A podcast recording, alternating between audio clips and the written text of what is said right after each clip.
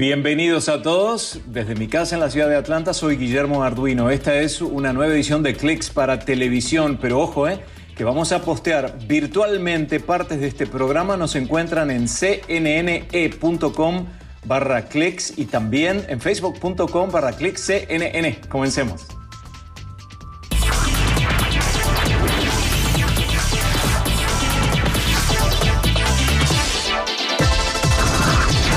Comenzamos con el competitivo mercado de los teléfonos inteligentes y es ahora Google el que se retira del sector de los aparatos de alto costo. ¿eh? Saben los precios, tienen una idea. Mientras que algunas marcas cobran entre mil y dos mil dólares por un aparato de alta gama, los modelos Pixel de Google van de 300 a 500 dólares.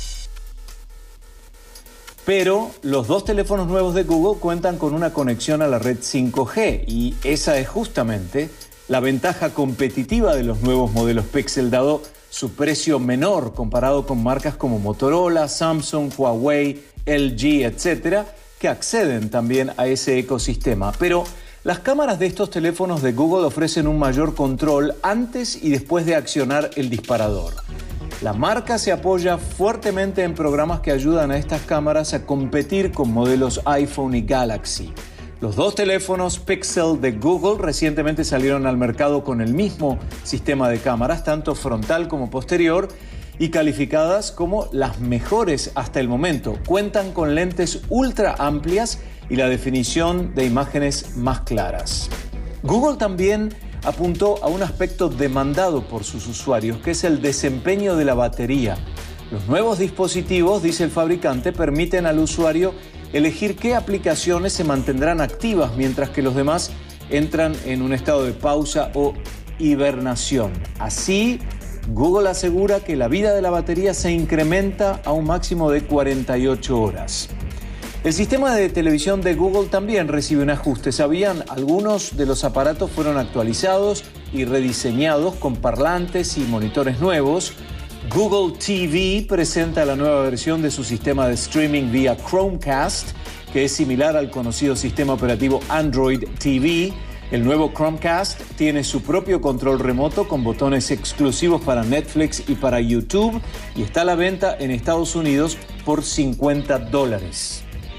Esta gigante tecnológica también dio a conocer su nuevo parlante inteligente llamado Nest Audio o Nest Audio.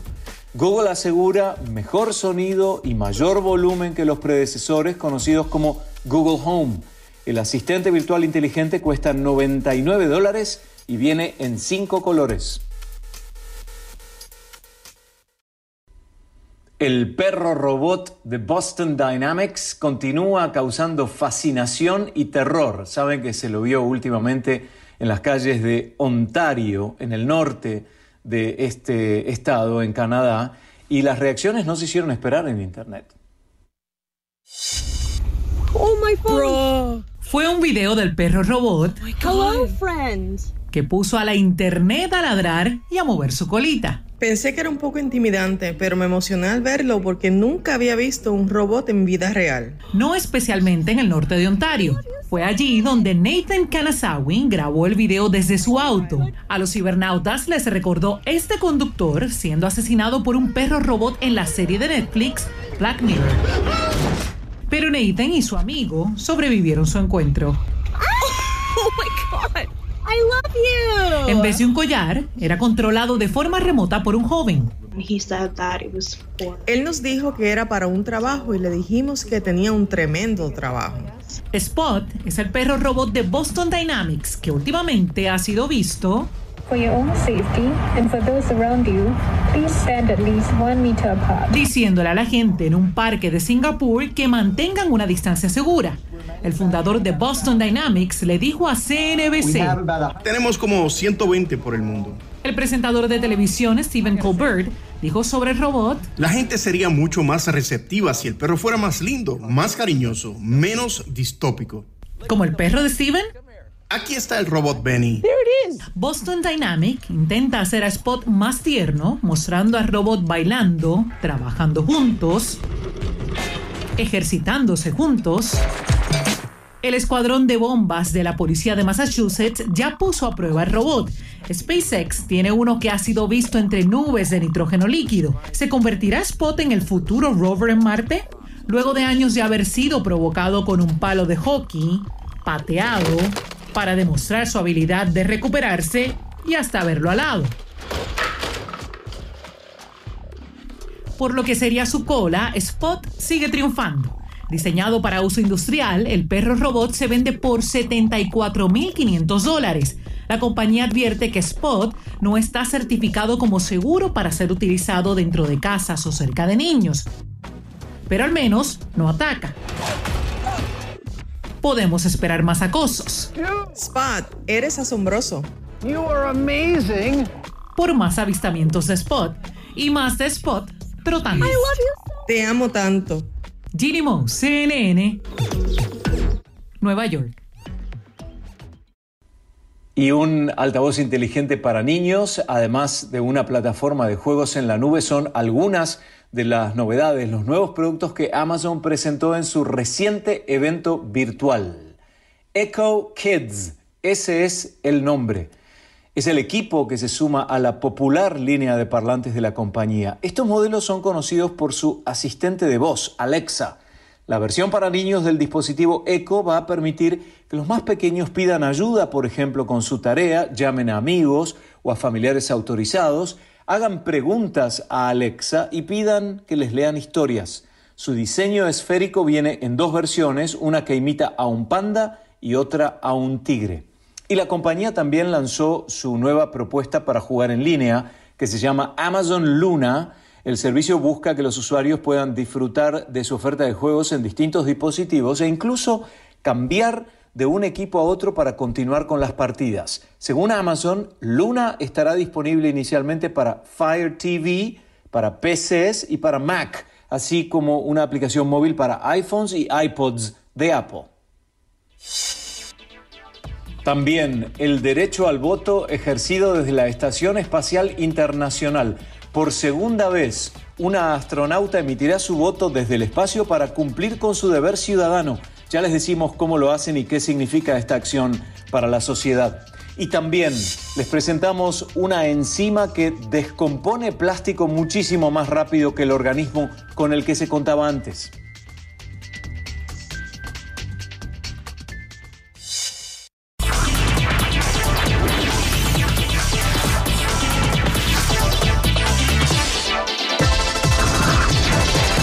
La tecnología de unos guantes biónicos le permitió al pianista Joao Carlos Martins volver a interpretar música luego de 20 años.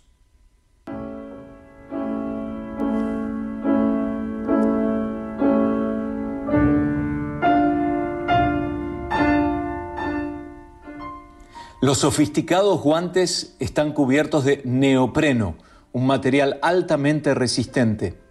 Los une una estructura de fibra de carbono que permite al pianista elevar los dedos una vez que estos han presionado las teclas.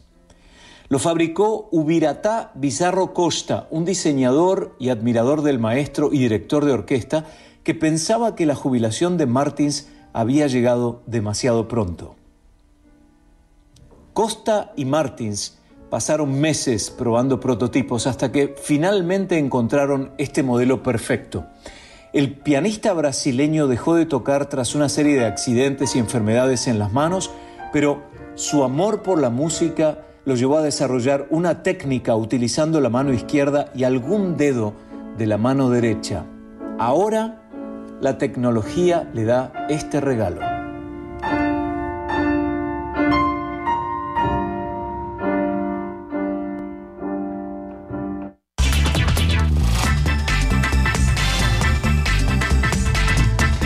Vamos ahora con un grupo de científicos que lograron mejorar una poderosa enzima para descomponer botellas de plástico seis veces más rápido que lo que se hacía con su antecesor. Hablamos de una enzima. ¿eh? Investigadores de la Universidad de Portsmouth, en el sudeste de Inglaterra, mejoraron este desarrollo que se llama PET-AC combinando dos enzimas para acelerar este proceso de reciclaje. El avance permite descomponer con mayor efectividad el PET, que suele encontrarse en objetos como botellas de plástico de un solo uso, y tarda cientos de años en degradarse. John McGeegan, director del Centro para la Innovación de Enzimas de la Universidad, le comentó directamente a CNN sobre su optimismo respecto al uso a gran escala de este desarrollo, pero aclaró que el proceso aún es muy lento como para ser viable en forma comercial.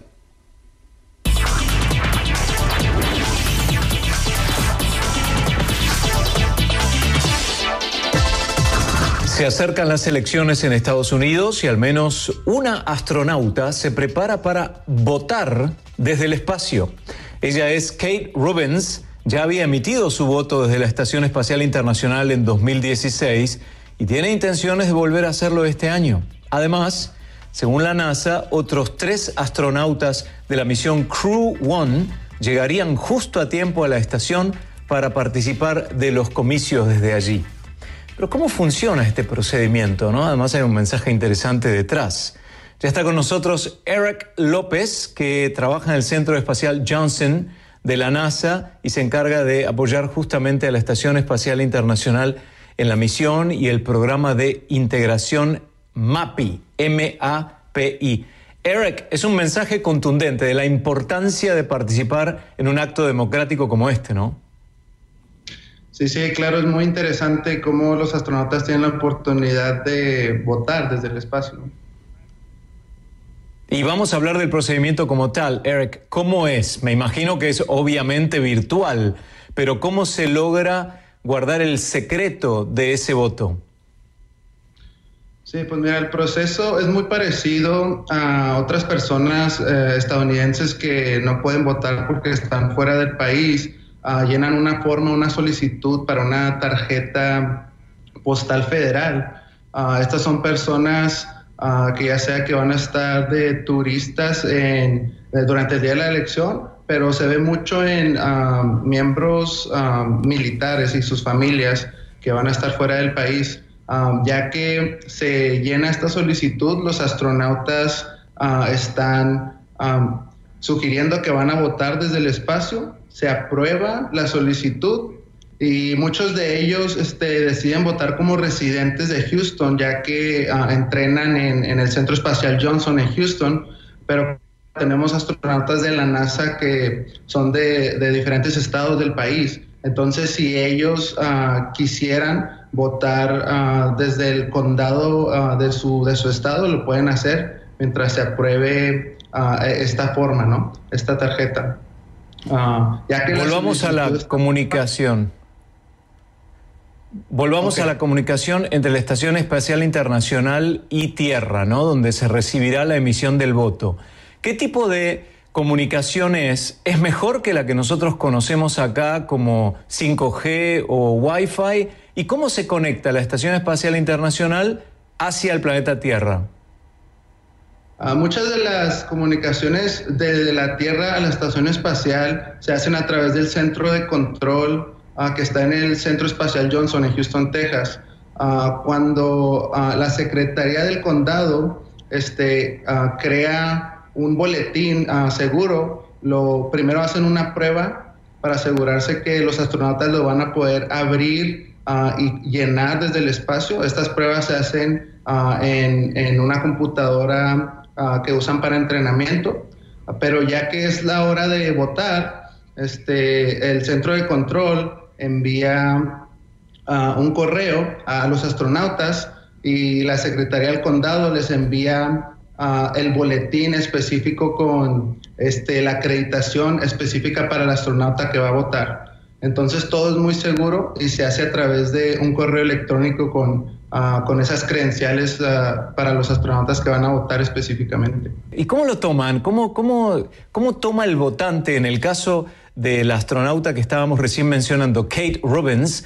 ¿Cómo, ¿Con qué emoción toma ella este acto que obviamente es histórico, porque va a quedar escrito en los libros de historia para siempre?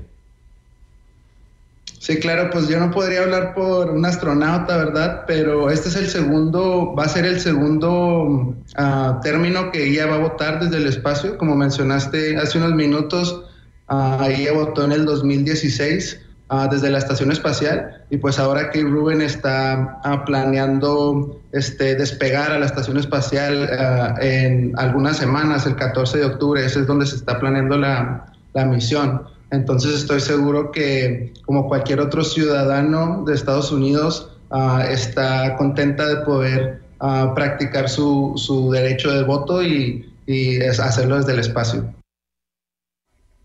Gracias a Eric López del Centro Espacial Johnson de la NASA.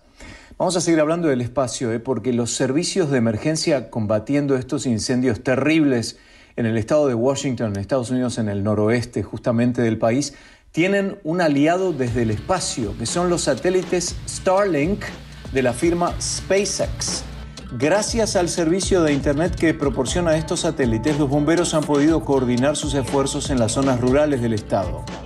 Según informó un vocero de la División de Manejo de Emergencias de Washington a CNN, Starlink es el programa de la compañía aeroespacial SpaceX, les prestó siete terminales para acceder a los satélites. Y es que con la mayoría de las estructuras de telecomunicaciones en algunos lugares completamente quemados, las terminales ofrecen acceso a Internet tanto al personal de emergencias como a los residentes en las zonas afectadas.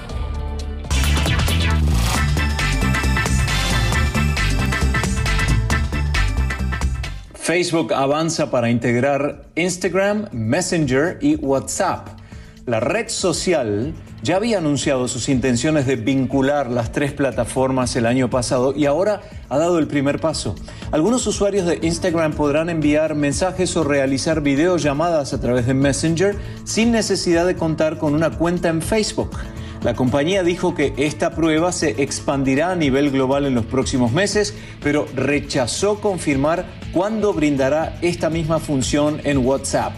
La iniciativa podría consolidar el liderazgo de Facebook en el mercado, además de potencialmente dificultar una división de la compañía. Frente a la posibilidad de que aumenten los casos de acoso por la integración de aplicaciones, Instagram aseguró que los usuarios podrán bloquear a contactos en las distintas plataformas.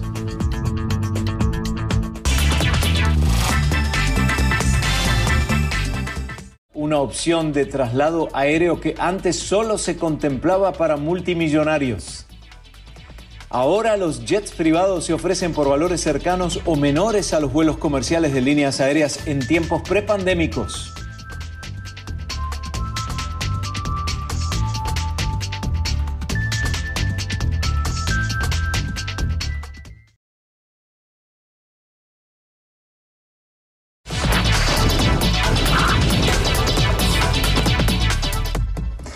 Bueno, en estos tiempos de pandemia mucha gente evita el uso de transporte masivo, ¿no? Para trasladarse, pero algunas aerolíneas quizás tengan una solución que puede ser menos costosa de lo imaginado.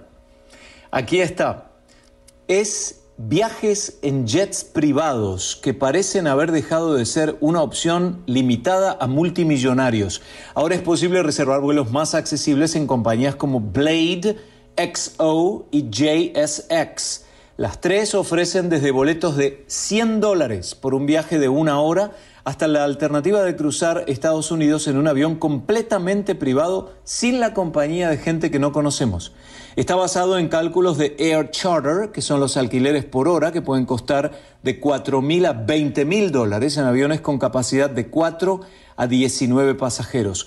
Otra forma de viajar en avión privado es aprovechar el sistema de empty legs, que es básicamente cuando uno aprovecha un asiento vacío por un cliente que contrató solo un trayecto, por eso leg, no pierna, se le dice en la jerga de la aeronavegación. Así que se pueden conseguir descuentos de hasta un 75%. Y yo llegué tarde, ¿eh? porque ya compré un pasaje, no lo voy a poder probar. Les agradecemos por acompañarnos en esta edición de Clicks. Desde mi casa en la ciudad de Atlanta, soy Guillermo Arduino. Tenemos a Linet Hernández en el control H en el CNN Center, dirigiendo Leandro Obregón y en casa, produciendo Julián Zamora. Nos vemos en la próxima edición. Hasta entonces.